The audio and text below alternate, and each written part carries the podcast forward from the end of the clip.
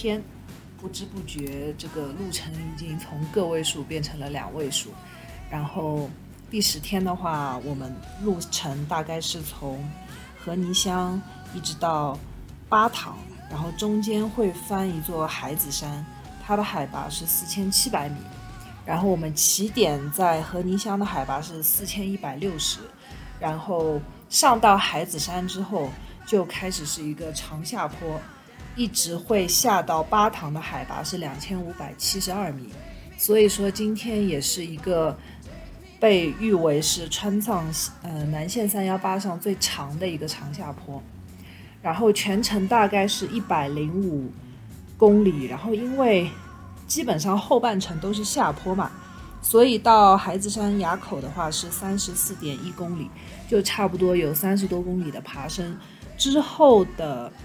差不多六十多一点的，基本上都是下坡或者说平路，然后那个海拔真的是下降的特别快，从四千七一天要下降到两千五百七十二，所以说就是在下坡的时候又开始不断的思考，就是。下下去虽然很爽，但是之后过两天还是得慢慢骑上去。不过也不 care 了。然后差不多这就是今天路程的一个简介。然后因为前一天晚上就是到了那个和尼乡那个暴雪山庄那那一晚之后，基本上出太阳之前。一片就是都是白雪，因为真的雪当时雪下的特别大嘛。然后早上起来就是已经就是开始出太阳了，因为海拔高，然后就一片望过去都是白色，然后拍了很多照片，就是出门的那个风景特别漂亮。然后从那个暴雪山 山庄的那个旅馆下楼，不是吃早饭嘛？然后吃早饭一路上就是可以看到，就是他们。有一个墙，就是有一个围墙，然后周四周的围墙上面真的停满了乌鸦，就非就是头一次见到这么这么壮观的场景嘛。然后就是当时的温度，那天出发早上的温度好像还是蛮低的，可以说算是有史以就是二十四天以来应该是最低，应该肯定是零下了，因为。呃，我记得就是，其实，在我们雪最多的爬雪最多的那座山的时候，其实雪还没有，呃，温度还没有特别低，呃，所以说那一天是早上出发之前是零下三五度的样子，所以说从那个保障车上面拿下来的那个透明的矿泉水瓶，就是开开来喝一口，然后你再拿，就是它它就结冰了，就是。所以说，它这个温度肯定是在零下五六度左右，我觉得。然后穿上了羽绒服，然后里面那个速干的插臂也一定要穿。然后就是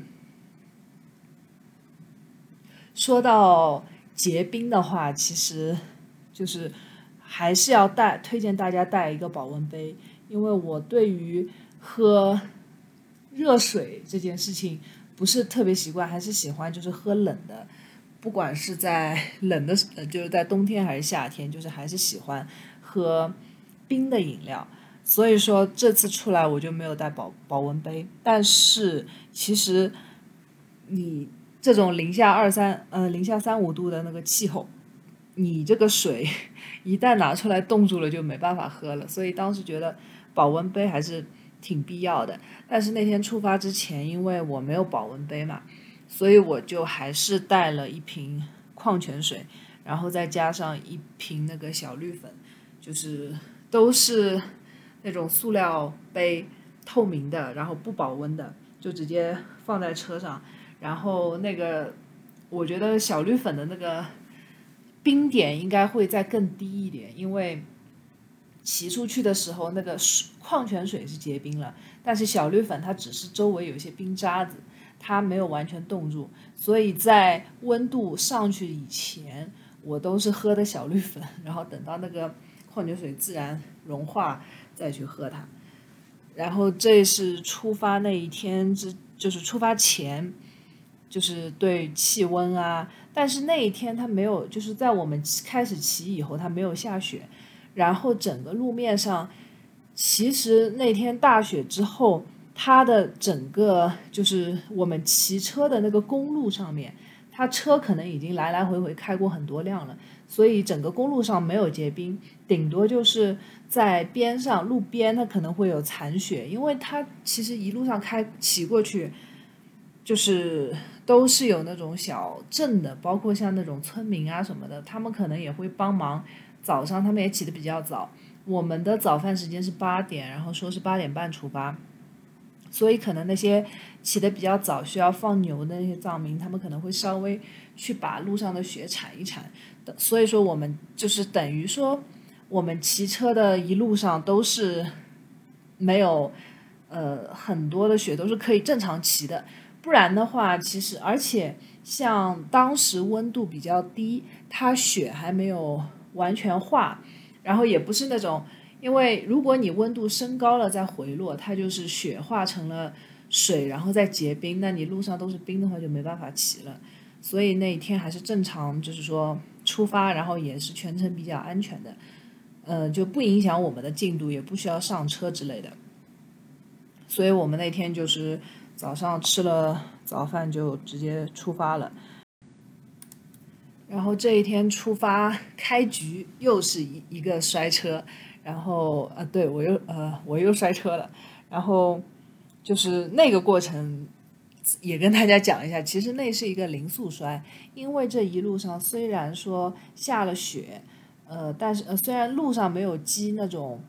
冰雪啊，导致它很滑，但是它可能。在路的边上，它会有一些被村民那种扫完的雪之后剩下的残余。然后你要是车骑在那个上面，其实你控车不好，还是会容易打滑的嘛。然后我就就是说，当时我骑全程是没什么事的，但是我骑，因为我出发的时候，我我白天一般会比较有力气，所以我会骑得比较快。然后我一般都在前面。然后那一天就是可就是骑着骑着就听到后面就哐叽一下，就是后面有队友的车倒了，然后我当时心里在犹豫，我说我要不要停下来去关心一下他，因为感觉就是帅，就是我之前就是其实我们从我第一次第一天出发从成都出发那一天，就是骑了不到一个小时十公里就摔了的那一次之后，我们整个队伍里面没有摔过车。就到第十天为止，但是就是当时我就听到后面的队友摔了嘛，摔了以后，我当时就唤起了我那个摔车的记忆，我就觉得很疼，所以我就想说，就想看看他有没有事，而且我也不知道我后面有多少人，就是他的后面会不会有人，就是紧挨着他，然后去关心他或者干嘛的，然后我就在那儿，就是听到他摔跤到我。停下来这段时间里面，可能还犹豫了个半分钟左右，然后我在呃停下来，然后去回头看的时候，我就想停，然后这时候正好我的车是骑在一片那种雪地上，就是稍微有一点点，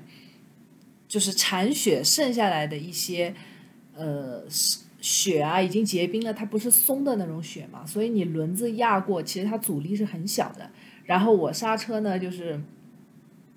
因为当时速度也并不快，然后我就就就想一下子刹下来，然后结果我边刹边回头，导导致那个本身自己的重心又控制的不好，然后控车能力也不强，然后我还没有在车完全停下来的时候就回头了，然后那一下子就是车就零速，就是那个时候，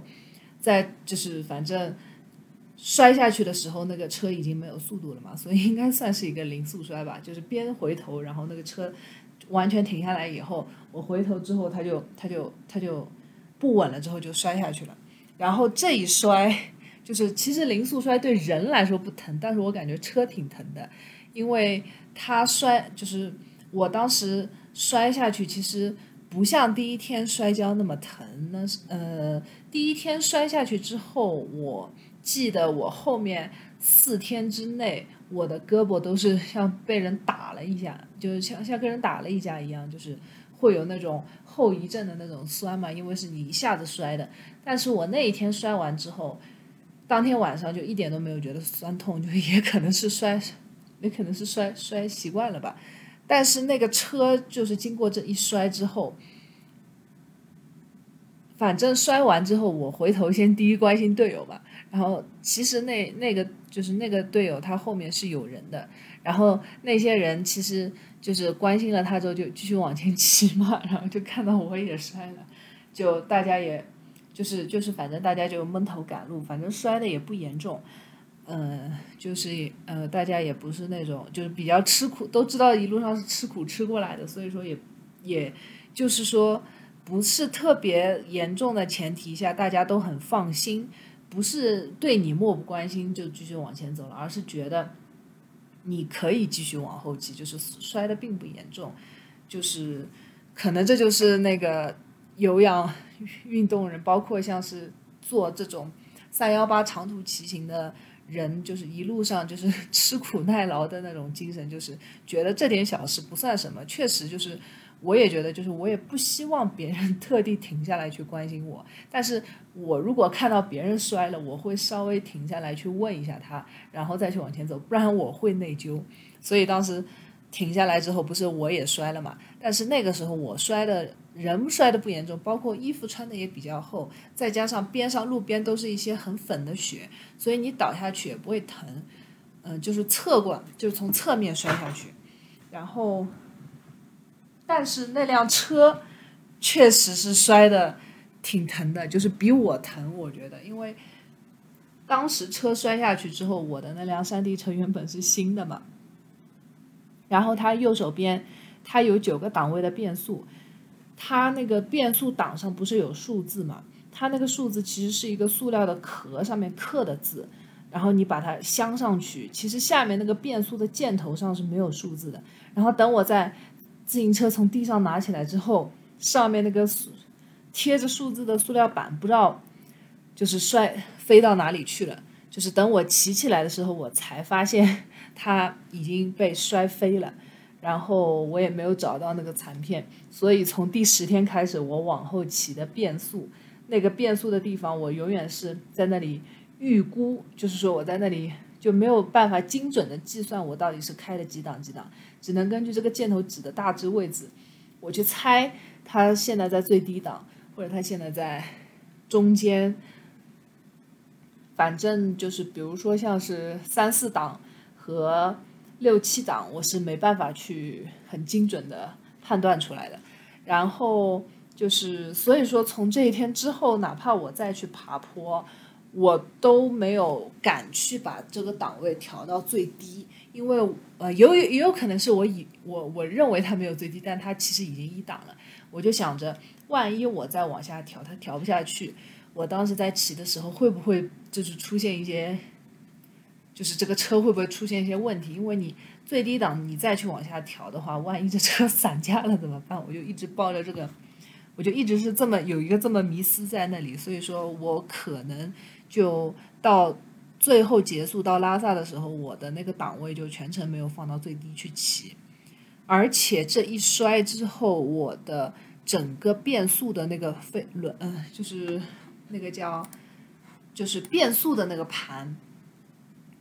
被这一摔之后摔变形了，所以我感觉车摔的比人摔的严重，导致我后面变速不是左手边那个大中小三个盘嘛？我在每次换大盘，比如说大盘到中盘，或者说中盘到小盘，或者他们来来回之间相互换的时候，总会出现 就是链子松掉，你你你脚没办法蹬的情况，就是你换挡换不上去，然后后面就是经常发生这种问题。然后也蛮搞心态的，就就是这一次摔了之后的隐患。然后想跟大家说，这一次之后我再再也没有摔过车。然后摔了车以后，把车子扶起来骑了一段路。之前有说到那个刹车盘其实已经有点摔变形了嘛。然后在那个平路和上坡当中切换，就是切换中小盘，主要还是中盘小盘。只有下坡或者。下坡完之后的平路，我才会用到大盘。呃，然后就是在换挡的时候，我觉得应该是中盘换小盘的时候，就是可能出现类似于掉链子的情况，就是你根本这个踩踏板根本踩不动，或者说它就是在那里空转。所以说我再一次呼叫了救援车，因为你自行车没办法踩嘛。然后他就是秋哥过来以后，其实那个车的问题并不大，就是我看他弄弄是蛮轻松的。到现在我都一直没有学会，就是从第十天之后，我经常遇到那种空踩，就是脚踏板踩不动的那种情况。但是每一次呼叫秋哥过来的时候，秋哥就是直接把脚踏板，比如说或者他把链条稍微拨一下，然后脚踏板稍微倒着转几圈。它就好了，但是我至今就是每一次我想自己弄，因为我也是一个就是闷头赶路，就是想着早点到酒店，我不想因为这种事情去耽误我的时间。就比如我是骑在很前面的，然后一遇到这种事情，我又要等保障车，又要因为我自己没办法解决这个障故障嘛，然后又要等保障车过来，那肯定就是十分钟最起码的事情。那我本来骑在第一个，而且。大家骑的就是前后距离都没有拉得很开，那我本来骑在很前面，然后因为这十分钟一耽搁，我变最后一个了，就很搞心态，所以我就想去知道 秋哥是怎么弄好的，然后大概前前后后就是呼叫秋哥，因为这个问题我大概有三四次，但是每次过来就他轻轻一拨，到反正我到最后一次我都没有学会。就是每一次，我只会就是一旦链条卡住，或者它换挡换不上去，导致我蹬不了或者空踩的时候，我就把踏板我倒着逆时针去转它，然后有两次它是自己被我转好了，但是就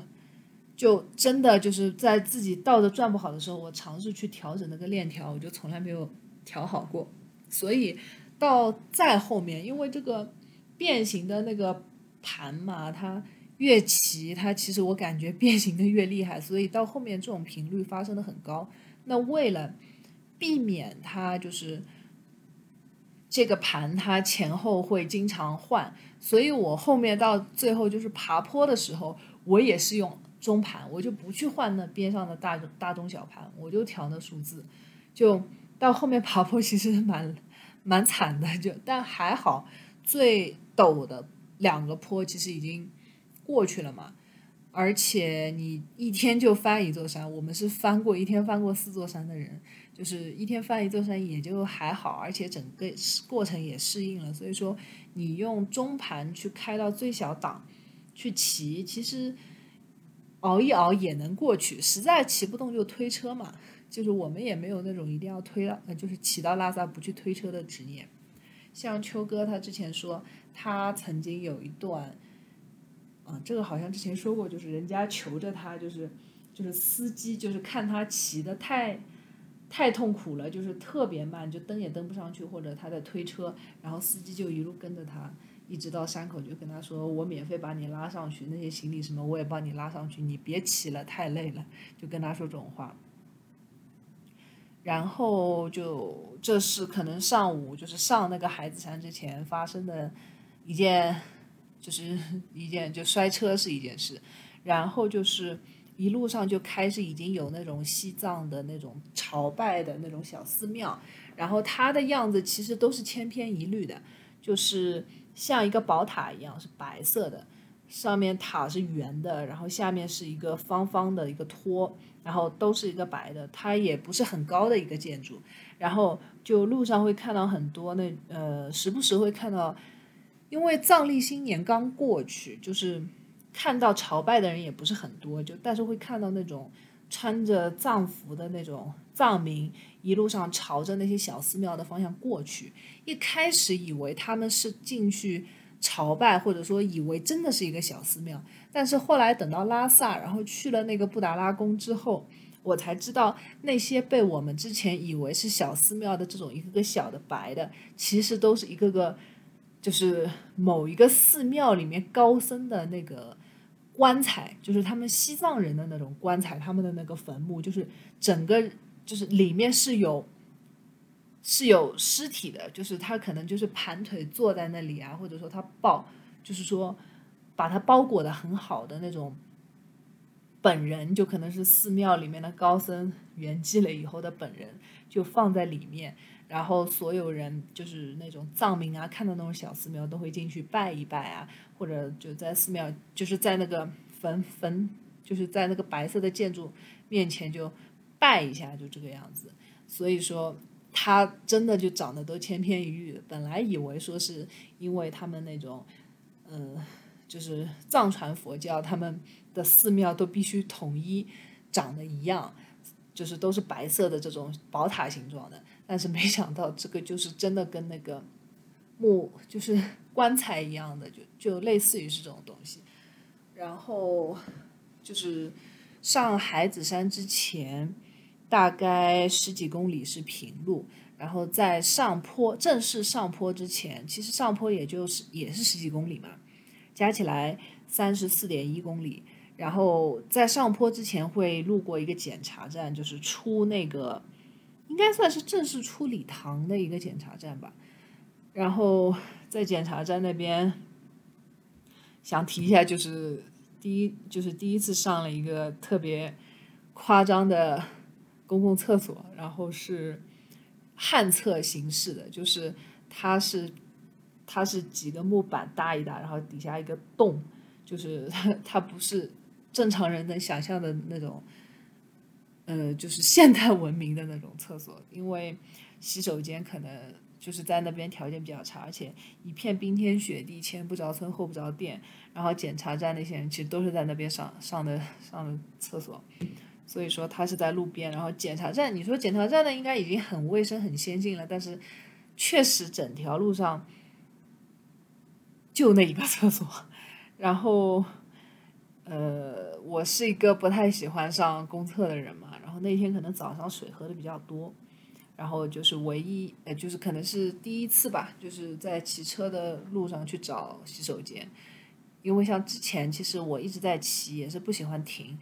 呃，如果说是骑到了，就一直在小村，就是村落里面骑，看到路边有洗手间就会进去，如果它长得比较正常的话，但是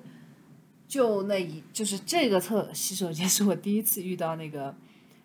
旱厕就是它底下是个洞，它没有抽水马桶，就它只是一个纯天然的厕所。啊，这这个讲洗手间讲了那么久，其实后面还有更夸张的，等到后面再说吧。然后就是一个长上坡，然后因为它这个前一天晚上不是下大雪了嘛，我们这一路上真的就是一片白雪皑皑。然后是我这些天前十天里面，就是说。雪越来越多，就是这是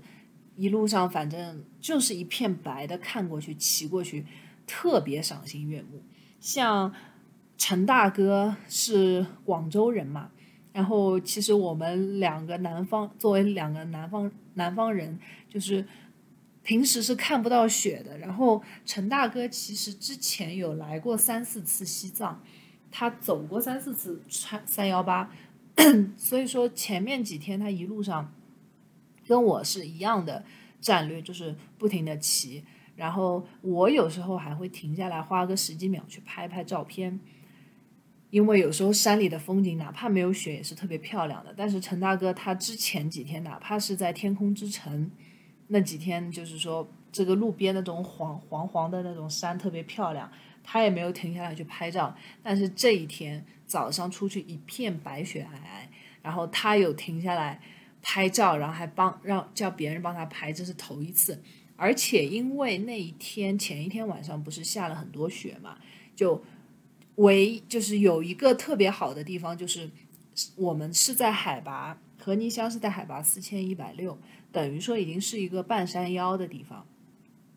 因为下下大雪的缘故，就是我们前一站从礼堂出来的那一段，在我们那天早上肯定是没有放行的，因为我们整个一个骑行的路上没有遇到太多的车，然后整个一路上我就感觉，平就是之前两天基本上都是路上很多那种土方车啊、油罐车这样开过去，但是那一天上午的时候，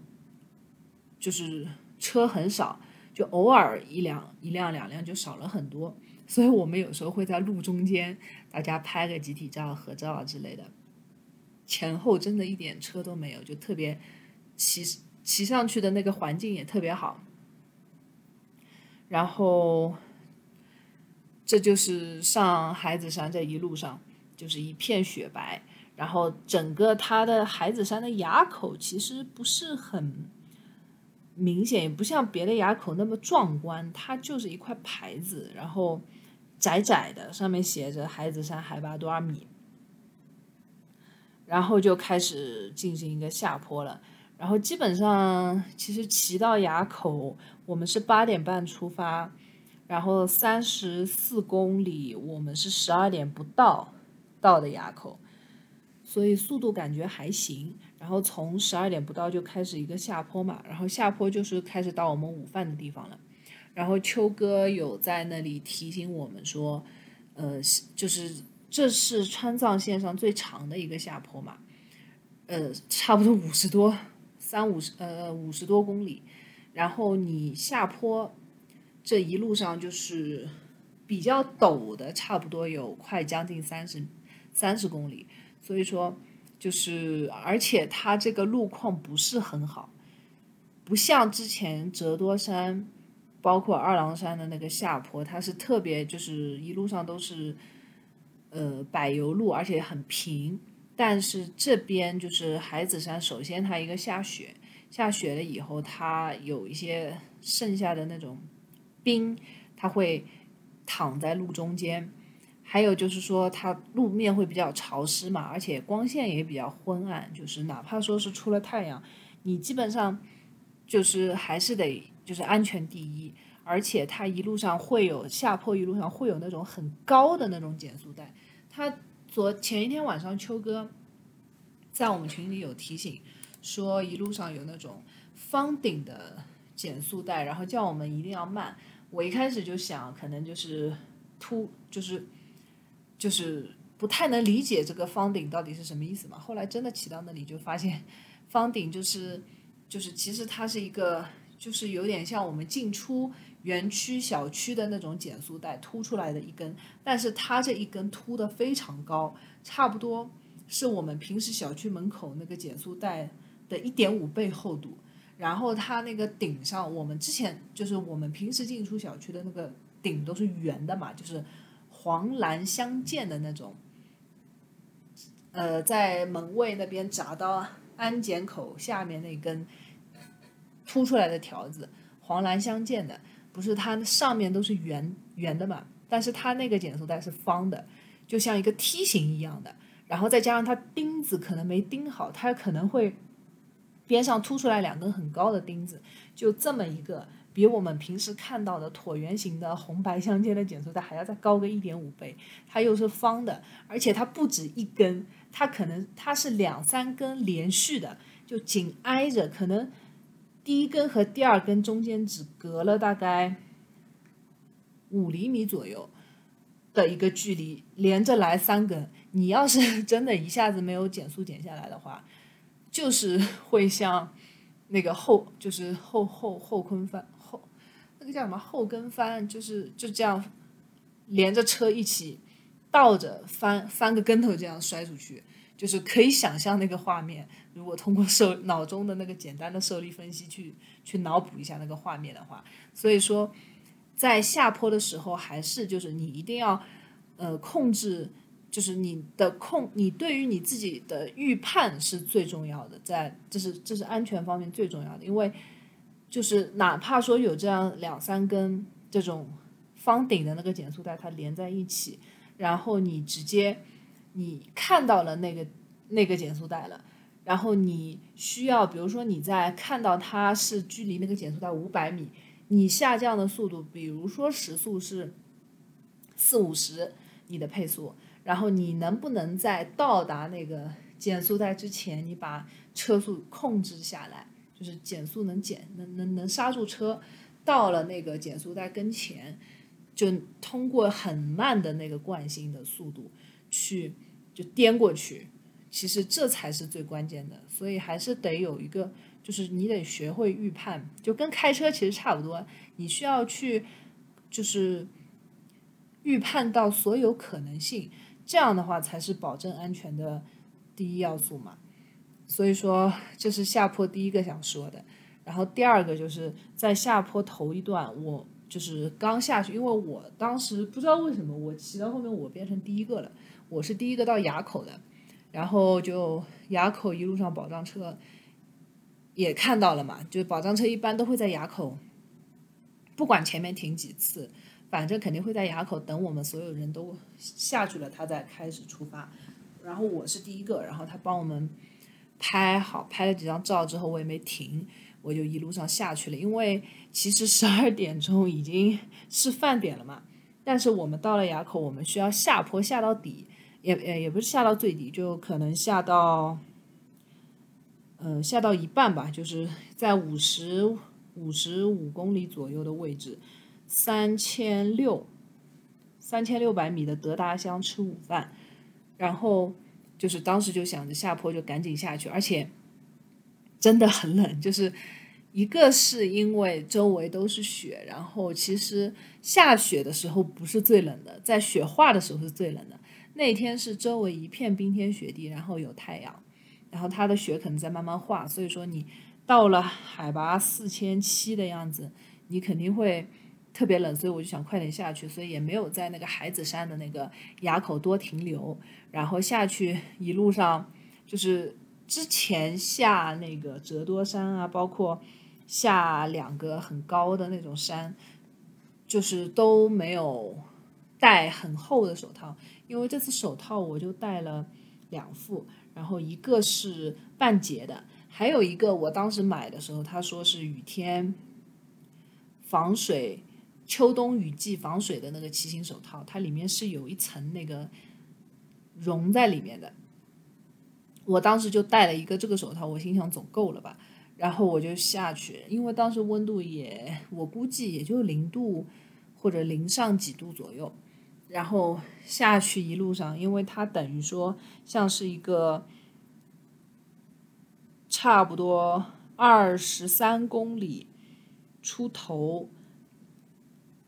的一个陡下坡，然后连续要下降一千一百多米。那个时候就是，它首先它坡度很陡，它下去的那个风真的不是开玩笑的，就是我在太阳底下骑，我都觉得手是冷的。然后就是等于说一路上这样下去，骑的时候就骑着骑着，再加上他那手套，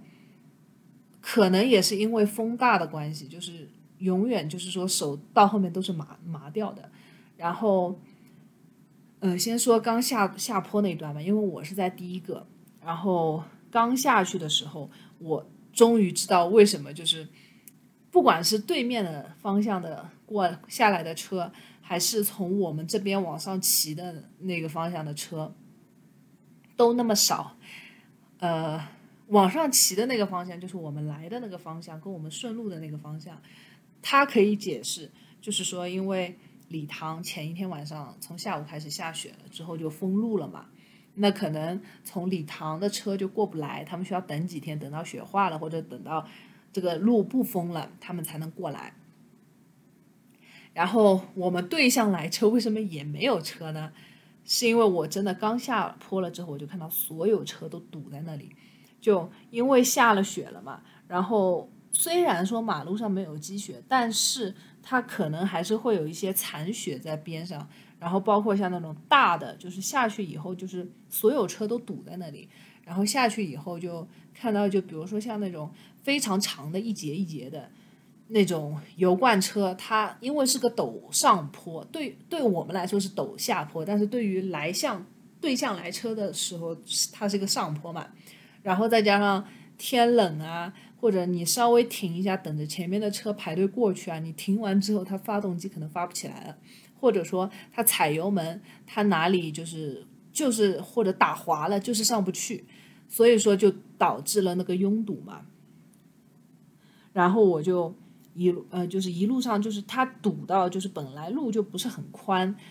然后有些车呢就是想急着干嘛，就是插档啊或者借档啊什么，就大家骑的时候都不遵守。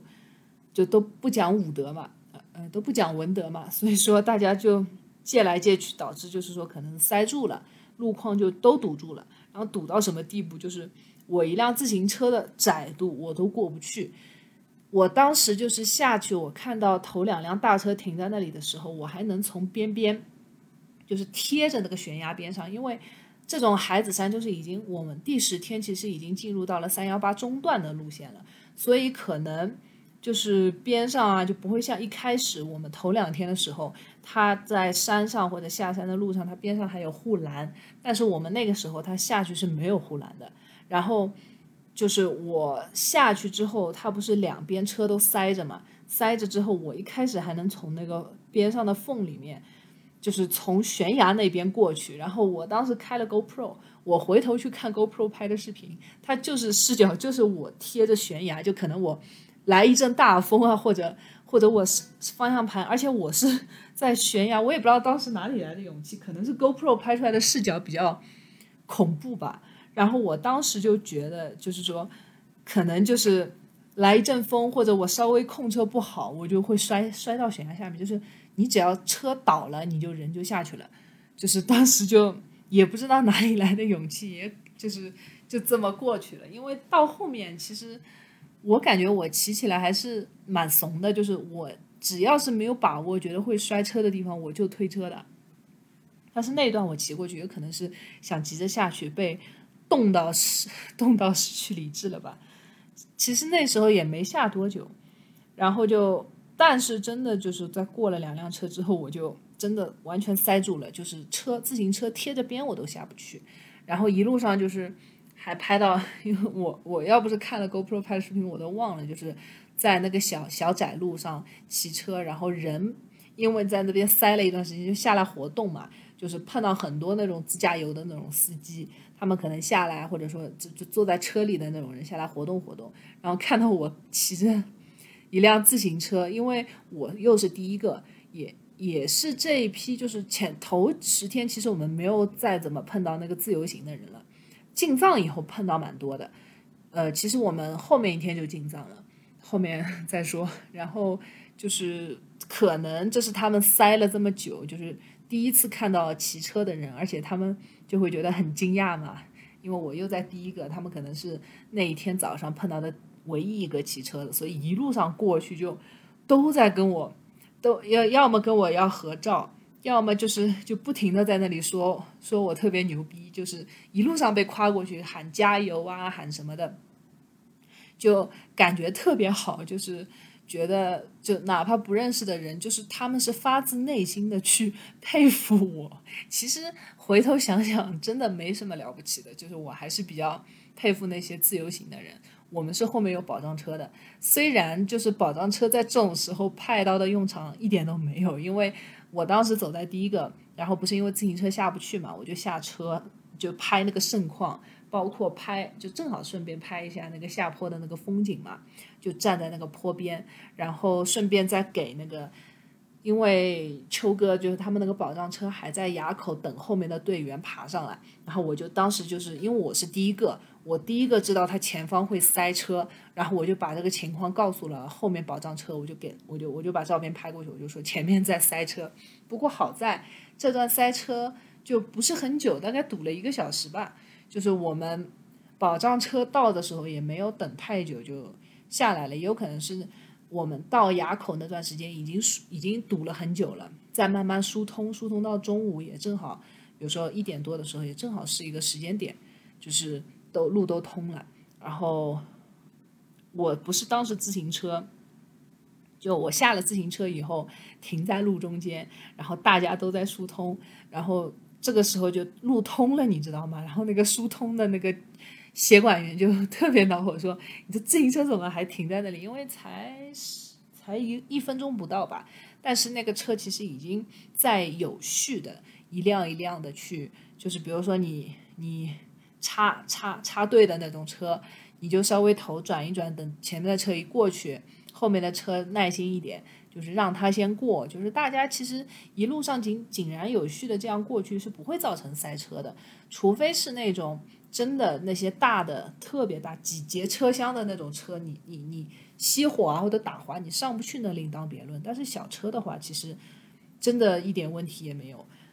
就是造成这种塞车的因素，就像我这种小自行车停在路上，他们下不去，或者说就是急着要变道啊、插插队啊那种，所以说就是还被还被那个疏疏通的人说了一句，就是说人家车都走了，你自行车不走，我们在那输了半天，你不要就是成为那个堵车的因素嘛。然后我当时就很快的就下去了，然后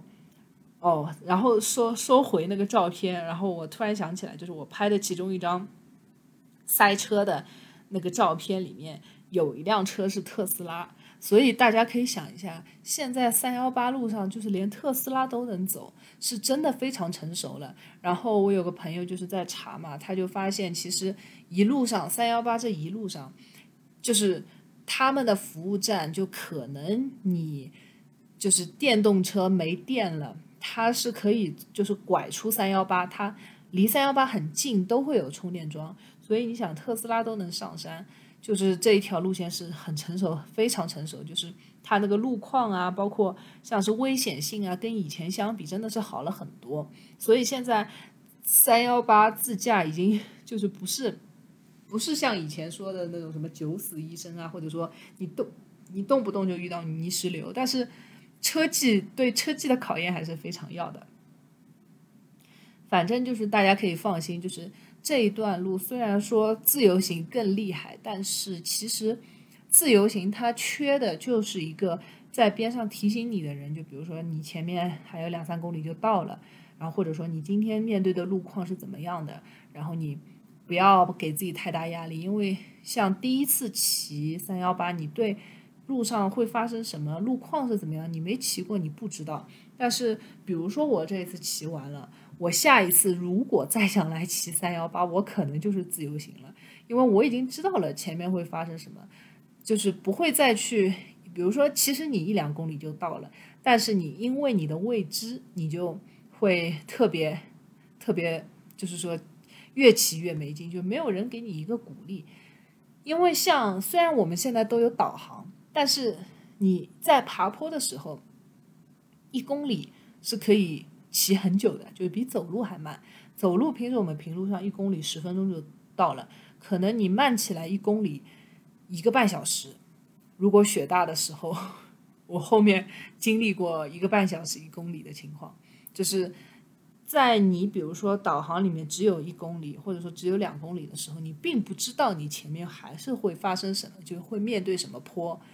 所以说，不是导航能够解决所有问题的，它不会告诉你海拔差距的。但是经过了这一次骑行之后，我下次再来，我心里有数了，我就不会说去怕、去担心，就是也呃，像前面的上坡是无底洞啊，或者说一公里，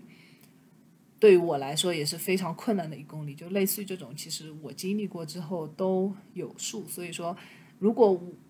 就是对我来说，川藏线呃，就是就是西藏这边。骑行的路线有很多，除了这边就是三幺八南线之外，你还可以骑三幺七。然后比如说你还可以去到了拉萨之后，你可以去或者他去那个独库独库公路也可以骑，或者说新藏线，其实目前来说是我感觉是国内就是难度最高的是新藏线，其实就是都可以骑。但是如果我想再去重复的骑一遍三幺八。我肯定就不跟团，我肯定是自由行了。然后希望我能在退休之前，或者说退休以后，我还能有力气去骑一下。然后如果我骑的话，我肯定会，呃，到头来我会过来把这个我所有讲的这些音频，我都重新听一遍，来怀念一下。这也是我想录的一个目的吧。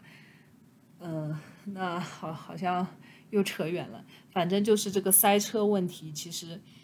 呃，路况来说是好很多，但是对于那种遇到极端的天气，像前就昨天晚上的那个暴雪山庄过去以后啊，或者说就是各种很就是奇怪的冰雹啊、大雪的那种天气，其实就是除了那些情况之外，可能会发生塞车，但是对于生命就是威胁到生命的这种事故是不多了。就你只要就是注意安全，就像我之前说的，能够预判到危险的可能性，你去打起精神，你不要骑着骑着困了，或者说放松警惕，就觉得前面路况不错。对于一个或者说你不想减速，你看到一个黑的地方，或者说你的视野盲区，你去堵那一块是平路，它不是一个坑或者不是一个石头，你去赌的话，你是很有可能出现问题的。但是如果比如说你看到一个阴暗的地方，你你那个。你看到一个阴暗的地方，你去哪怕它是平路，你去怀疑它可能会是一个坑，那你就会去减速。那只要你减速了，哪怕它是一个坑，你也不会出事。所以说下坡其实对于有些人来说，下坡其实比上坡还要难。就安全主要还是难在就是你控车安全上，安全的问题上面。然后像我那一天下坡，我看了一下我的表上记录的我的最大，就是说最快的一个瞬时速度是五十三点八。嗯，其实我当时觉得不是很快，但是我可能因为就是就就是这也是我后面想说的，因为下坡这一路上真的太冷了，就是你风真的特别大，而且你的手必须要一直捏着刹车。像我之前说我的那辆。就是我们租到的那种公路车嘛，呃，不是公路车，山地车。它当时除了直把之外，它给我们都装了那个牛角把，就是说你可以，我不是说我爬坡的时候特别喜欢用那个牛角把嘛，因为握在那里，可能整个人的受力啊，包括像是你一直低着头，你不会去抬头看坡，你就就是说骑上坡的话会很舒服。但是公牛把就是它那个牛角把有一个不好的地方，就是它是没办法随手能捏到。刹车的，这也是为什么，就是我只在上坡的时候用到那两个把，因为我控车不好，我都不会单手骑。你如果在下坡或者平路的时候，你突然想刹车，或者说发生什么事情，你必须从牛角把去移到平把嘛。这也是为什么我只在上坡，上坡的时候你 不不太会刹车的，除非你真的骑不动了。你骑不动的时候，你直接它因为速度不是很快，你直接想停，你你别蹬，它就自己停下来了。所以你也不需要去捏刹车，所以我上坡就一直用那个牛角把。但是下坡和平路的时候，特别是我骑到后面速度比较快，像三四十的时候，我不会去用公共，就是那个牛角把，我就是拿着直把。然后下坡特特别是下坡，就是你的手必须要一直搭在刹车上面，而且我们的头三十公里的坡是比较陡的。然后你要是刹车不捏，它一会儿会儿就有加速度了。然后加速度也是一个对于骑车下坡来说最大的一个安全隐患嘛。就是一旦有加速度了，你需要时间去先消除加速度，然后再去减你原本的速度。然后其实带有加速度去骑那个下坡是比较危险的。像之前秋哥他就是头一天跟我们上安全教育课的时候，他说。基本上你放坡的速度是在二十左右，就是二十左右都别超过。他建议我们，但是我我真的就是二十左右对我来说下坡应该就真的没有做到过，基本上都在四十朝上。然后加速度是必须有的，肯定会带的。然后你就是保证，比如说如果它前面的弯是比较急的，因为像川藏线它难下坡难就难在一个是它路可能会有石头。它会有落石啊，或者说，呃，像那种减速带啊，我刚刚有提到的，或者说你，呃，车，因为它是没有自行车道的，你是在跟车抢一条一条道上。然后如果说，比如说两边对向来了一辆车，他们会车的时候正好会在你的位置会车，那你必须减速。然后你怎么能保证你的速度能及时减下来？这就是不带加速度的最大的一个。原因就是建议我们不要带加速度，包括像是有些急弯，它可能是一百八十度的，就是你这个车头是必须完全就是在你速度快的时候，你要去转一个，你要去过一个急弯，而且那个急弯往往是看不到对向来车的。你必须转过去以后，你才能看到后面的路。那这个时候，你不知道对面会不会来车，你的速度如果不减，你去转那么大一个弯，你肯定会转到对面的车道去。像我有一次，我骑的时候就骑的特别，就是骑的就一肚子火，因为就是我记得那我也不记得是哪一天了，就是我骑的时候，就是之前不是有说嘛，我那一天第十天摔车了以后，我把那个自行车的盘，就是变速的那个盘给摔变形了，导致我不是大盘小盘不能换嘛。然后那一天就可能是我大盘小盘就卡住最多的那一天，再加上那天下雨，可能我卡的次数比较多，我火也比较大。然后我转弯的时候，我就心想，我就我就懒得去减速了，我就想快点到终点。就是那一天是我到终点越快越好的欲望最强的那一天，所以我就不想去减速。这个时候就是正好一个弯转过去，是一条就是你视野是看不到的，你就转过去你才能看到嘛。在我转过去的那一瞬间，因为我没有减速，我到了对向车道。那那个时候对面正好有一辆车，就是一转过去对面正好有一辆车，然后还好他及时刹下来了，不然的话后果不堪设想。就那个其实真的还是蛮危险的，就发生过一次，就可能也是因为快到拉萨了，就是在最后几天吧，就掉以轻心了。然后就是说，继续说回来，就是你在大转大弯的时候，你一定要慢。然后就像，然后不是继续说到，就是我当时特别冷嘛，然后其实我穿的并不少，然后它温度也没有很低，都是在零上，我觉得五六度肯定是有的。但是下坡，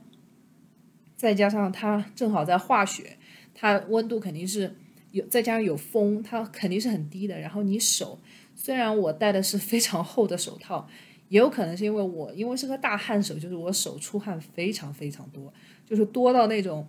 外面的那种像就是面包店不是买的那种面包，他会给纸袋子嘛，因为环保嘛。然后我就拿着那个纸袋子，一路上回家的路上，我就可以我的手还可以把这个纸袋子给融掉，就夸张到这个程度。就包括在像之前疫情疫情的时候。呃，出门不是要戴手套嘛？然后戴了那个塑料手套，它闷，它又不透气。然后我我出来出去逛了一圈，回家呃买好东西回家，一路上把手，然后到家之后把手套摘掉，那个手套的一个个手指的那个槽里面，它的那个水就差不多肯定已经到一厘米的那么厚了，就就汗汗水啊。所以我出汗是真的蛮厉害的，就是我觉得这也这应该不是正常现象，就是。应该是需要去动一个手术才能，就是才能去治疗这个东西这这件事情的。所以说，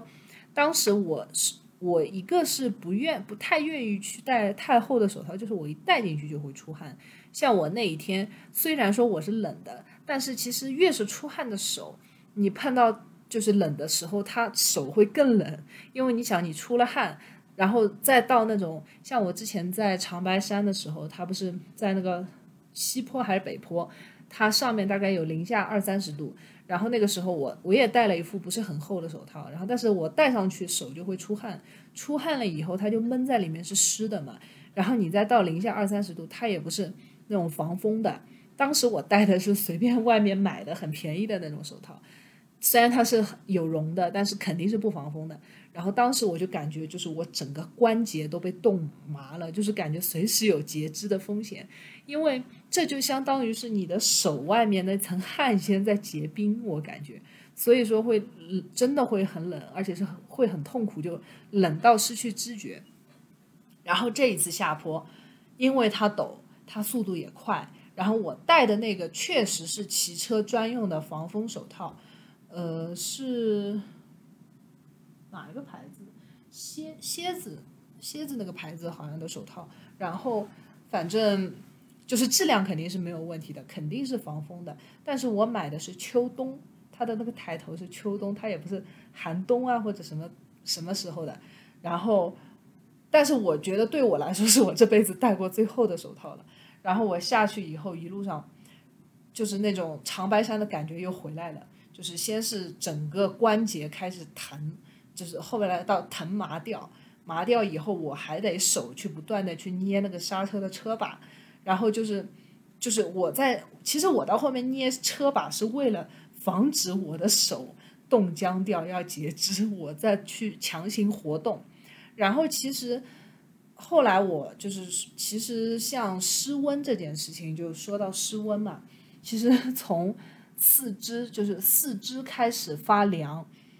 是失温的一个最初的表现，然后像我那天，其实我这次去骑车，我全程就只有一双登山鞋，然后裤子的话也只带，就是说没有带羽绒裤，我只是最后的就是一条可能滑雪的速干内裤，我就把它穿在外面一条，然后如果再冷的话，我可能在外面套一个雨裤，就是防风。当时腿不是很冷，但是我的脚也是跟手是一样的状态，是麻掉的。而且再加上我之前有提过，我的那个衣服是只有一件，就是说它是只有背心那边有羽绒的，它手臂是没有的。但是我那天穿了我妈妈带的羽绒服，就是因为觉得那天出门比较冷嘛，因为那个水都结冰了嘛。其实那天是出门最冷的一天，然后我妈是把我的羽绒服和那个冲锋衣同时穿着，就是能够。而且她坐在车上嘛，其实虽然不动会冷，但是总比 就是在外面骑车要好。所以她把她也是她把她的那个羽绒服，她问我要不要穿，然后我也是没有拒绝。然后我那天穿着那个羽绒服，然后羽绒服外面我还套了一层雨衣，然后雨衣不是为了防雨，也没有下雨，也不是为了防雪，就那天还天还蛮好的，大太阳，就是为了趟风。然后那个时候就是，但是我的手臂就就整个都是麻掉的，然后就特别痛苦。到后面我就是实在没有办法了，我就因为它一路上就是你山，它是一个盘山公路，这个孩子山它上山和下山都是盘山公路，然后你基本上就是看，就是说，就是你骑一阵。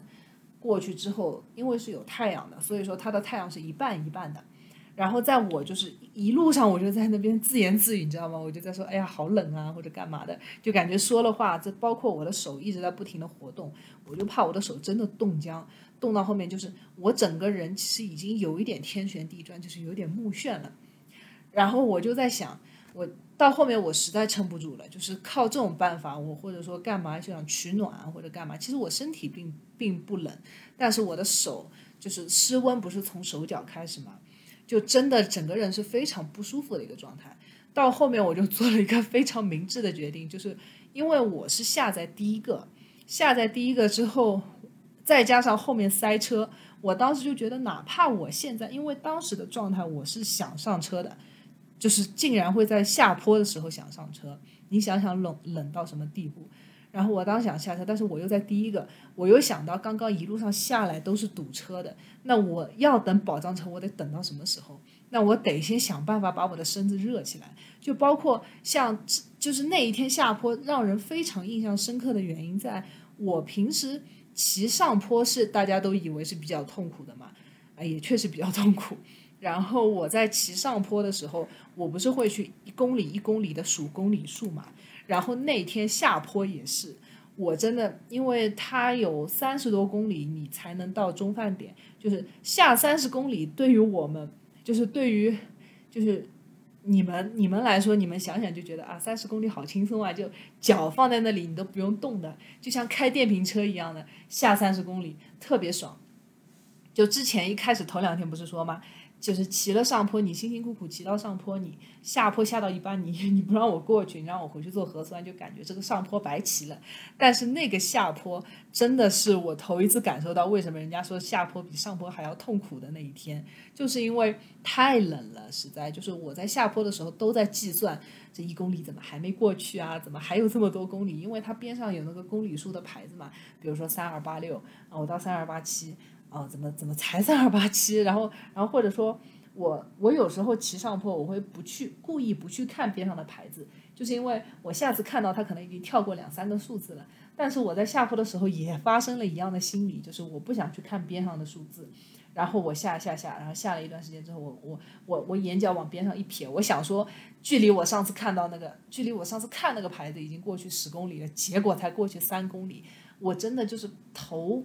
就是 头皮发麻的那种感觉，然后我后来想想实在不行，就是在有太阳的地方我就停下来了，而且停下来也是需要时间的，就是你得就是算好时间，就是不能在太阳就是这段，因为太阳的路其实也比较少嘛，它那个山还是挺高的，然后就一路上就是你得算好你刹车刹的那个点，最后停下那个点，确实要在太阳当中，然后刹下来以后下车，真的都花了我十秒钟，因为整个身体呃整个四肢都冻僵了。其实我身体是热着的，而且整个周围的温度也不是很高。然后一旦停下来了，开始有太阳了，我真的就慢慢的感觉热了。但是热其实还好，当时我把手套脱掉之后。其实我出来，我就不停的在拿嘴，就是哈出来的那个热气，我去暖我的双手，因为我的手真的已经一点知觉都没有了，我就特别怕截肢，然后我，然后我就在那里不断的哈气，在那里搓手，包括我还在原地，就是来回就在太阳的那一段路上，我就在来回不停的就是小跑步，就是为了让自己的手、身体、四肢能暖起来。后来我记得就是暖到我暖了十分钟左右。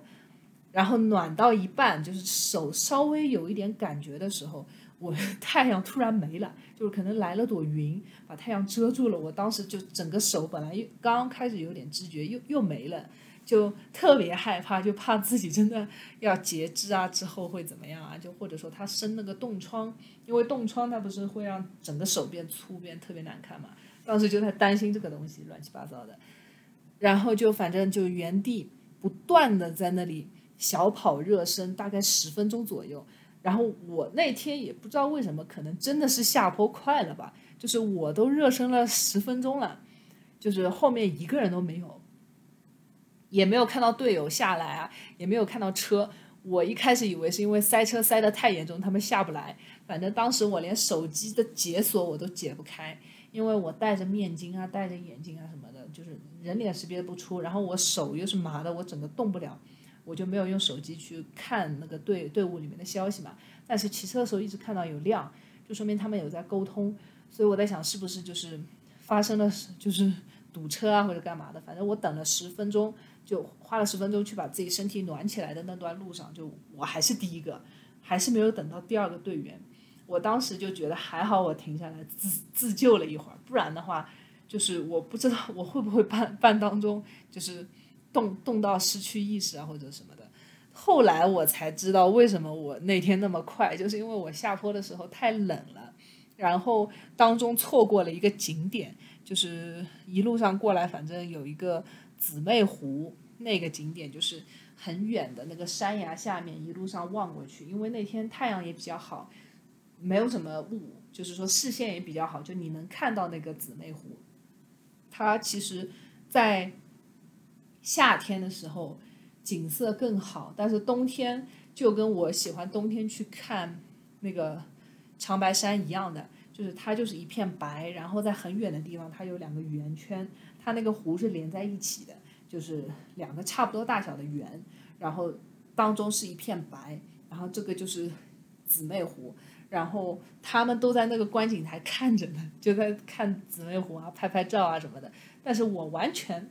可能我全程就是太冷了，我就缩着脖子，低着头，或者说我只抬头看前面的路，或者说我全程都在找路牌，我就错过了那个风景点。就它那个它那个景点就有一个大的那种，就是自驾游也可以靠边停的一个停车场。你过去之后，它就是个观景台嘛。反正我就错过了，错过了以后，反正一路上就是想快点下去嘛，然后。但是我有看到他们拍的照片，但是啊，这这毕竟不是我拍的嘛，就感觉还是有那么一点点遗憾的。然后这就是那天下坡，然后下到后面，其实就是下了二十多公里之后，其实就离吃饭地方还有大概十公里不到的样子。那个时候其实海拔已经在三千六了嘛，呃，三千三三，反正是肯定下四千了。然后因为海拔下去了嘛，它就是主要还是山上下雪，它一路上下来，其实随着你下来之后，海拔越来越下降，它的雪会越来越少，所以到后面其实就是已经看不到什么雪了，就终于有一点绿色出现了。然后那个时候开始车就多起来了，就魔幻的地方又多了，就是什么土方车一辆一辆过去啊，或者说。油罐车，反正大型的车有很多，我就只认识这两种。不好意思，我就一直在那里说这种。反正包括装了不同的那种石头的那种运输车啊，就类似于这种车大车过去就是一阵灰或者全喷你一脸水啊，就是类似于这种。然后有时候这种车司机素质差一点，再帮你长按按喇叭就很搞人心态的那种，就就就开始多起来了。然后再加上你越是到下面，就是说它的那个减速带会越多，呃，也不知道为什么。然后就是那个方，就是方顶的那个减速带就出现了。但是好在我的海拔已经下来了嘛，就是稍微没有那么冷了。但是还是想尽快到那个减，就是吃饭的地方。就是当时其实我热身以后，我的手只是恢复知觉，它还是麻的。当时就想着快点到。然后其实这一路上过来，我是一家吃的都没有看到。我当时甚至在想，就是到有绿色的出现了以后，我就在想，着我看到一家吃的，我就先过去吃点热的东西暖暖身子吧。我就不想去中午那个吃饭点了。后来就是经过，就是大概很久，在就是一家饭店都没看到。后来就一路上吃着灰，然后还好是下坡，我可以把那个。面筋拉上就是这样，因为不像上坡，上坡的话你再去拉面筋，就是汤灰啊，再去干嘛的，就肯定透不过气的。但是下坡就是你不用去蹬，这也就怎么说呢，有利有弊吧。你下坡不去蹬，你你你就没机会让你的身子热起来，就是越有可能就是失温嘛，因为你不是一个运动状态，所以你想热的话，只能停下来去小跑。但是它的好处就是你可以把面筋拉上去趟那种，就是大车开过去的那种灰嘛，飞灰，真的就是一片黄，就跟之前沙尘暴一样。照片之前两天的那个文稿里面有有发给你们看过，反正 特别魔幻。然后就是一路上就是我后来就是不管了，就是终点，就因为我在下坡，一般我估算。我的里程数，我看表的时候，因为我知道我可能上午要骑多少，下午要骑多少，这是我每天的规划嘛。就是，呃，搜一个导航，然后导航中间去看加一个那个午饭点的那个定位在那里嘛，然后这样它就可以告诉我第一段你骑了多少，第二段骑了多少。那我在第一段，比如说今天上午是骑五十五公里，然后我会在，比如说看表的时候，我正好看到五十了，或者说。我看边上那些路牌记的公里数，我我我我毛估估差不多到五十了，我就会去看一眼表，因为自己的估算和表还是有点，就是说都大家都是估算嘛，可能还是会有点差距。因为我也说了，我不会单手骑车，而且再加上穿的是长袖，你表是藏在里面的，你需要就是抬手去看，这个动作是非常危险的，所以我不会经常去做它。但是我会估算一路上骑的公里数，然后最后可能在快觉得自己快到的时候去对一下表，然后差不多到了，我再去开定位，去找到中午吃饭的那家店。然后那一天我真的是冻到受不了，我就想着我只要找到第一家能吃饭的地方，我就停下来，我去店里面取暖。后来我发现，就是因为我们在下坡的时候，其实那个路况真的很差，它除了有那个。凸的很高的那种减速的方顶之外，它车还会就是说，因为路比较窄，你可能需要去等前面的大车排队过去之后，你再去继续往前骑。然后在我等的时候，我就发现我终于看到我队友了，就陈大哥，他他是他基本上全程穿蓝色的羽绒比较多，我就看到一个蓝色的身影，就是就当时头还是有点晕的，就。从我边上慢慢减速了过去，还跟我打招呼。后来我就我就问他，我说你冷吗？然后他说，反正我也不记得当时对了哪些话，反正我就看到一个队友，我重新就燃起了信心，就燃起了希望嘛。我就觉得我也没有骑错路，因为其实长时间就包括像我竟竟然在下坡的路上停了十分钟，因为下坡的速度和上坡又不一样嘛。你上坡十分钟可能才骑了几百米，下坡呢真的就是十十就是几公里的距离嘛。我竟然就是等了十分钟都没等到一个人，我当时就在怀疑我是不是下错地方了，就或者说我到了第二另外一个世界，我穿越了，就是有点这种恐慌在那里，因为人还是一个群体生物嘛，就是你在看到你队友之前，你总会心里有点怕怕的，就看不到一个人的时候。就前不着村后不着店，那真的很吓人。然后就看到陈大哥之后，我们俩就因为骑的速度也快快不了，因为路况不好嘛。虽然是个下坡，然后我们就一直骑，然后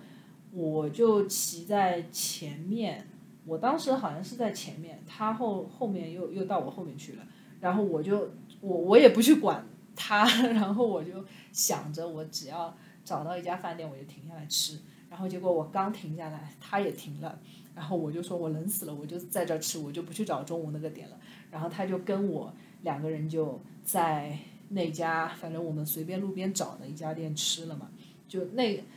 呃，然后，然后其实那家饭那那家店吃的还不错。然后我刚进去的时候，就是他们那些老板人真的特别好，我就觉得越是这种落后的地方，其实人越是朴他们就。真的就看到我就冻得发麻的那种状态，他们就马上热水热水壶就是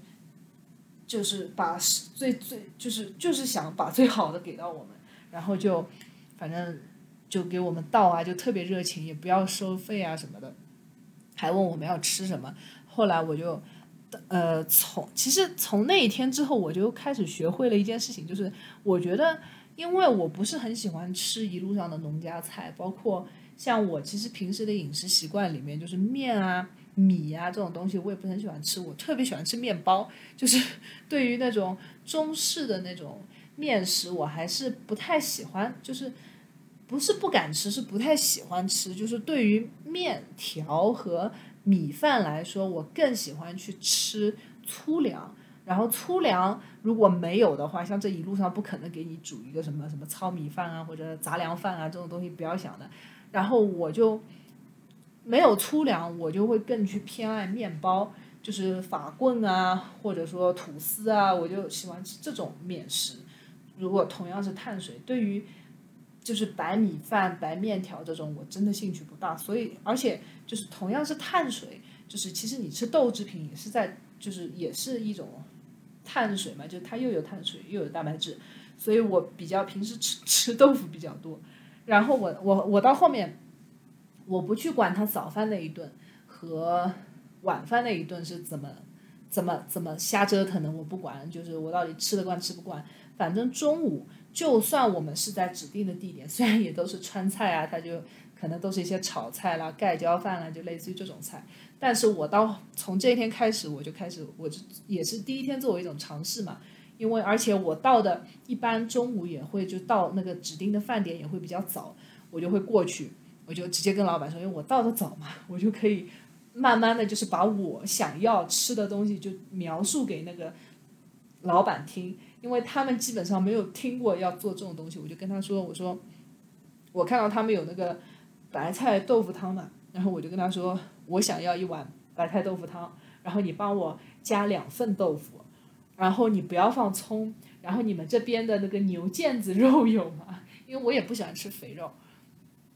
然后我就问他有没有牛腱子肉，然后你帮我加一份进去，然后这一份你帮我料加足，然后我给你比如说八十块钱，你就帮我加八十块钱的量加在这一份里面，然后多放点蔬菜、豆腐，然后牛肉也多放一点。后来反正就是一路上基本上就是这么奇奇怪怪的吃过来，就是我。对于我来说，这是我日常吃的东西。但是对于，就是我平时在，我平时在上海，就是自己做饭也是猪食嘛，就是豆腐啊、蔬菜扔很多，然后再加一点牛肉或者鸡胸肉，就是我是吃这些东西的。包括 某一面就不谈了，就反正这这就是猪食。大家是老的老爷粉丝的话，应该都知道。然后所以说我，但而且我是真的不喜欢吃精米，就是白米饭那种东西。你真的让我吃，我宁可给我配点面包，不管是什么，你给我配面包，我觉得会比米饭更好吃。然后就是就这样嘱咐一通之后，而且我跟他说千万别放葱，然后他就他就他就给我煮了一碗，而且量特别大，那是我吃了就是十天以来最好吃的一顿午饭，就是最满意的一顿。像之前两天还不知道，我还吃那个拌拌黄瓜啊，包括。点一个菜啊，然后再加二两面。其实那个面我是不想吃的，因为不是说怕胖啊，就真的是吃就是不喜欢吃。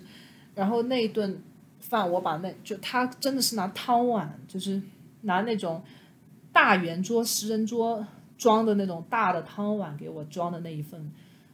东西，然后我就吃，就是就是那那天午饭真的是吃的最最满意、最开心的一天，就是而且再加上热汤，那天我不是特别冷嘛，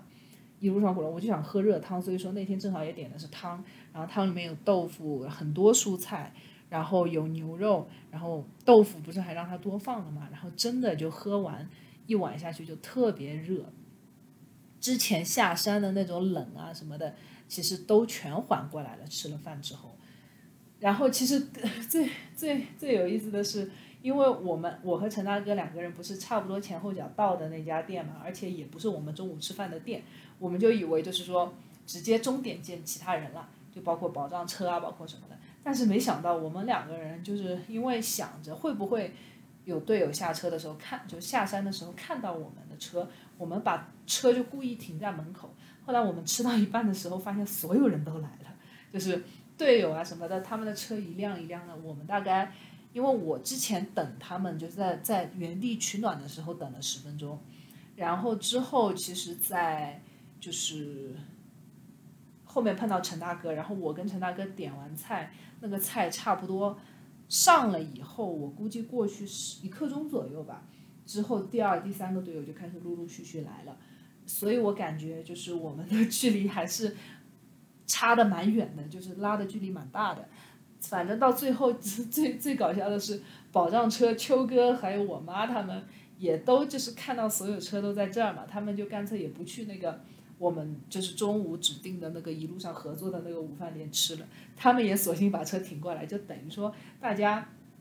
非常默契，不不谋而合，就是在路边一家不认识的店里面就吃了嘛。然后反正我吃的也比较慢，然后大家吃完以后下午还是同时出发。然后其实这一天上午是比较魔幻的，就是事情比较多，因为涉及到翻山。然后翻山完下来，一路上就是失温，就是就是非常非常冷。然后其实后面半段就是下坡加平路了，然后等于说你就要进到之后的路程。其实怎么就是概括起来，就是上午冰天雪地，下午春暖花开。就是那一天也是我第一次，因为之前不是说在三四月份的时候，我最大的看点其实是灵芝的桃花嘛。差不多桃花季都在那个时候，但其实三幺八这一路上，就是从入藏前后开始，就已经一路上有很多桃花了。所以说那天下午春暖花开，也是我第一次见到桃花林的那一天，所以印象也比较深刻。然后基本上就是，就是下午就开始热到，就我就穿了一条一件那个长袖的骑行服。就是把羽绒服啊什么的都都已经脱掉了，最多就是在骑行服外面，就是这一件长袖的在外面套了一件风衣防风，就这是，所以说上午和下午的温差，包括天气什么，就感觉是进入了两个季节，这也是高海拔的一个魅力吧，就特别爽。然后这一天是我们到我们的终点站是到巴塘，然后前一天是在理塘。然后后一天是在芒康，然后其实第十天的时候是三月二十七号，就是其实我后就是其实我生日就是在第十一天的时候，但然后就大家就是我也想请大家吃饭嘛，因为第一天陈大哥也请了，我们讲就想说轮流请，然后其实我们这一波团里面一共二十四天里面会有三个人过生日，第一天是小齐。就我们在那个礼堂，天空之城礼堂，帮他补过了前一天的生日，然后我也是会在第十一天过生日，然后我就当时有在纠结，就是说有在网上搜，因为我想请大家吃晚饭，那肯定是要吃藏餐，然后就是有去搜巴塘和后面一天，就是我生日当天芒康，到底哪一天就是说吃到的藏餐会好吃一点，因为芒康。就是，其实我可以给大家预告一下，就是第十一天的时候，我们已经进到西藏了，就是是我们入藏的那一天，所以说，我就觉得会不会说入藏以后就是饭会比较，就是藏餐会更正宗，但是后来就去问了秋哥嘛，然后秋哥说，就是他说其实芒康，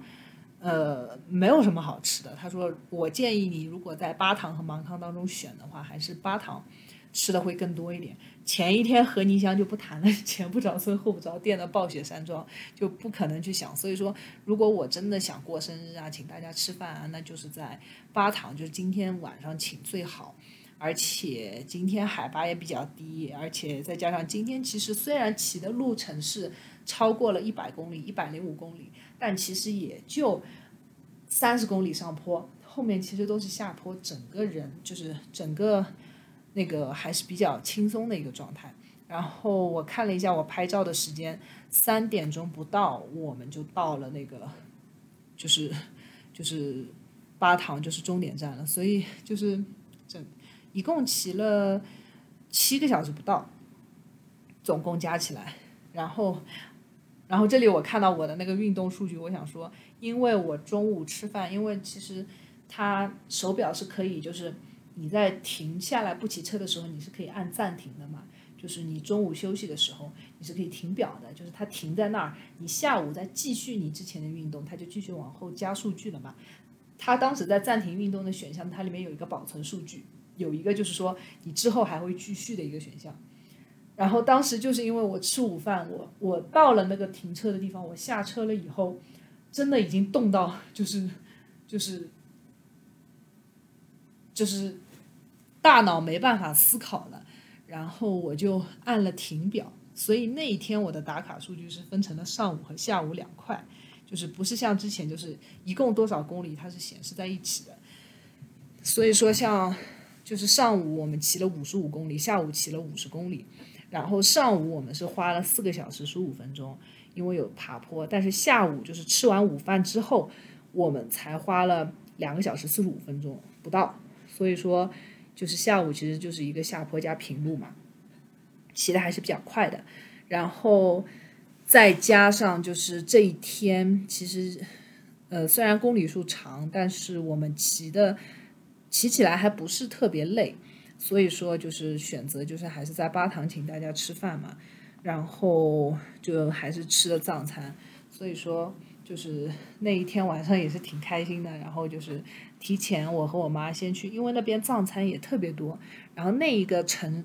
那一个巴塘呢，就是跟礼堂有点接近，但是它就是还会起起伏路会比较多，就是。坡会比较多，就是从我们住的地方到藏餐那个地方，其实是一个比较明显的下坡。然后你吃完回来是要有一个上坡的，就是我跟我妈，因为到的比较早，而且像高海拔这种地方，天黑的真的很晚。像我现在在拉萨。我的是作息就感觉特别不习惯，因为它基本上是要九点钟以后天才会完全黑，那跟我们平时在上海的作息又完全不一样。上海是，如果是冬天的话，基本上五点多天就要开始黑了，然后像是夏天最晚也不会超过七点多，然后像现在就是九点多才天黑，对我来说真的是非常不习惯，就感觉我的作息往后延了四五个小时。就等于说，我平时十点钟睡觉，我现在是凌晨睡。然后平时比如说，呃，五点五六点就醒了，但是现在这边拉萨天亮是七点，就是整个作息就感觉特别不习惯。但是现在上海又回不去，就反正整个人状态也不太好。然后，呃，说回 藏餐，然后那天。晚上因为人比较多，然后也是我吃过，就是第一顿就是人最多，呃十十个人的一个一顿饭嘛，所以就想点什么都可以点，然后大家都可以尝一点。然后那天点了糌粑，然后点了人参果酸奶，就是每人一杯人参果酸奶，然后点了那个藏式火锅，它里面是就是一个铜锅，跟那个北京的铜锅长得一样。但是它里面就是涮了一些自己的那种牦牛肉啊，包括藏式的一些东西进去，然后还有就是牛肉盖被，那个东西其实就是牛肉，它底下铺的是牦牛肉，然后上面是饼，就跟我们第一顿在康定吃的藏餐有点像，但是我感觉对比起来，好像康定的牛肉盖被更好吃，因为它上面那一层，就说到面包嘛。上面那一层饼它是干的，它就更像面包。但是这今天吃的牛肉盖贝呢，它上面是很薄的那种，呃，像有点像，就是它是软的那种面皮，就有点像饺子皮那种厚度，它铺在那个牛肉上面，就是给我一种就是面食的感觉嘛。就我还是更喜欢吃面包那种口感的那个面，就是因为它那个面是，它呃就有点像馒头，就是。呃，比较扎实，我觉得就是去包那个牛肉吃就更香，而且因为我们人比较多，我们又加了一份牛肉，然后除了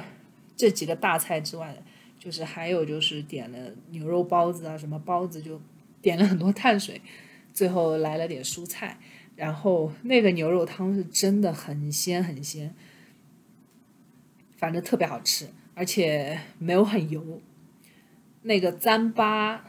跟我们之前点到的糌粑对比，因为吃过两次藏餐，第一次没吃糌粑，第二次的糌粑是比较平整的，就是它是一个规则的长的三角形，然后是感觉是拿刀切出来的很简面。然后这次我们吃到的糌粑呢，它等了时间很久，因为糌粑就是。其实前面两次吃的味道是好吃的，但是不是最正宗的。因为正宗的话，其实像他们西藏人做的那个糌粑，都是自己靠手去捏出来的。就是传统的糌粑，地道的糌粑，应该说你是得有一个个就是手指压上去的那个痕迹，因为这些都是手工捏的。然后他们就是拿糌粑粉，然后其实是青稞做成的那个粉嘛，它是青稞粉，然后里面加了。红糖还有酥油，但是我确实有吃到不甜的糌粑，其实它就是青稞粉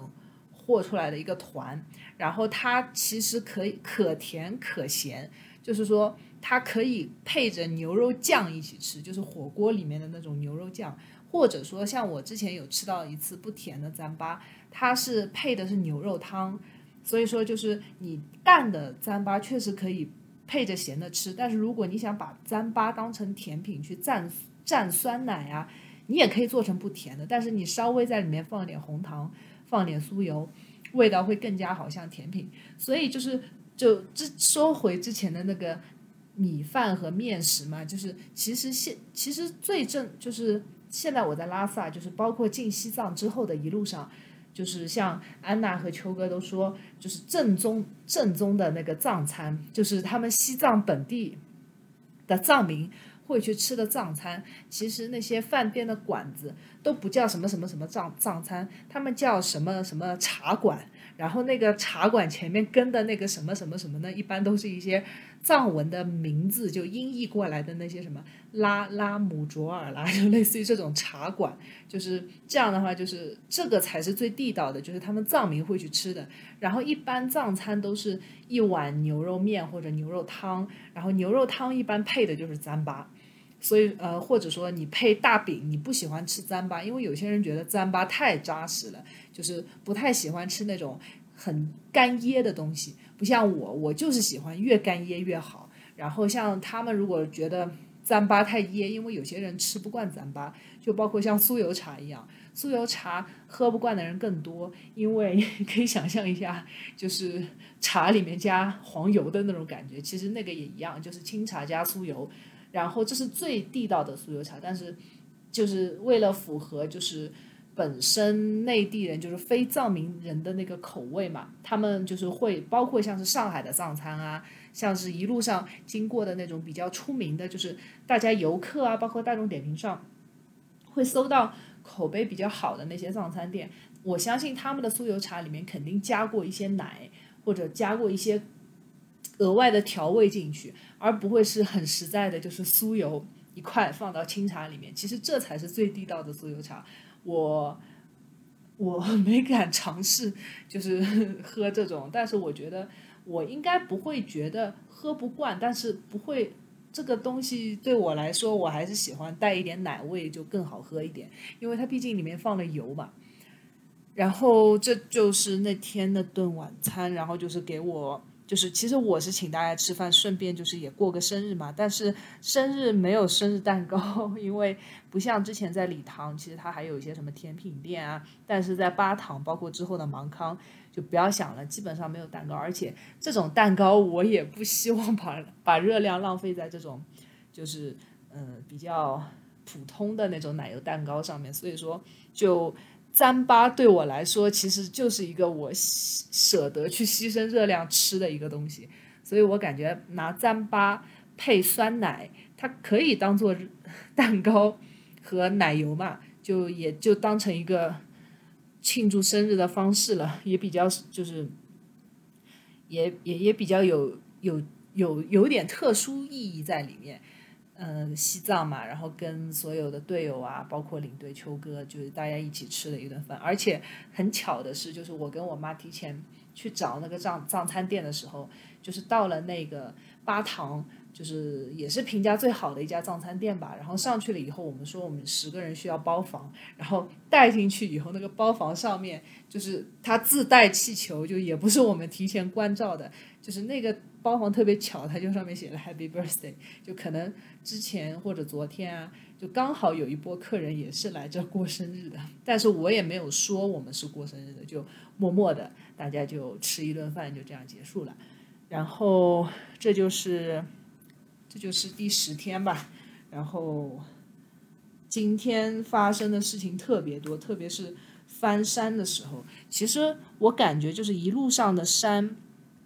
开始从明天进西藏以后，就翻的山，我感觉都是比较出名的，而且看了一下平均的那个海拔嘛，像是其实前十天以来，海海子山算是一座比较，就是也不算是很很难的山。其实我我看了一下数据，就是三幺八川藏南线的坡道数据，其实呃之前有放过嘛，就其实。